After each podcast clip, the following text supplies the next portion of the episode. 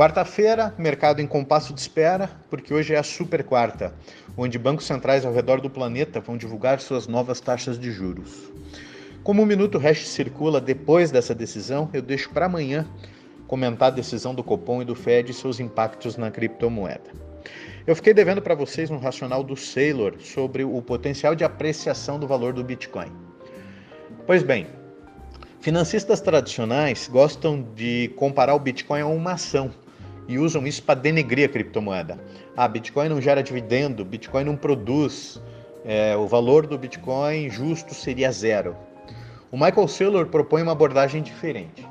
Ele compara o Bitcoin a uma infraestrutura bancária a um banco central mundial e que fatalmente fundos de pensão, hedge funds, corporações precisarão aportar dinheiro nesse banco e que o valor do Bitcoin será a, a, o total de dinheiro que esse banco conseguir captar dividido por 21 milhões, que é o número máximo de Bitcoin que um dia vai existir. Pois bem, vamos olhar alguns números. O mercado de bondes e derivativos soma mais de 400 trilhões de dólares. O mercado imobiliário americano é de mais de 200 trilhões.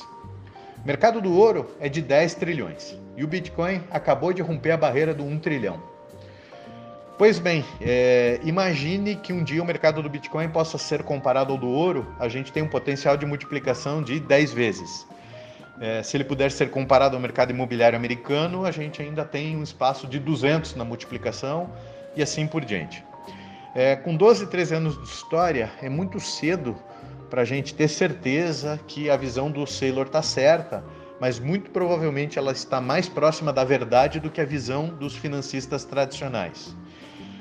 Então, finalizo com uma pergunta: será que 55 mil dólares realmente está caro por unidade de Bitcoin?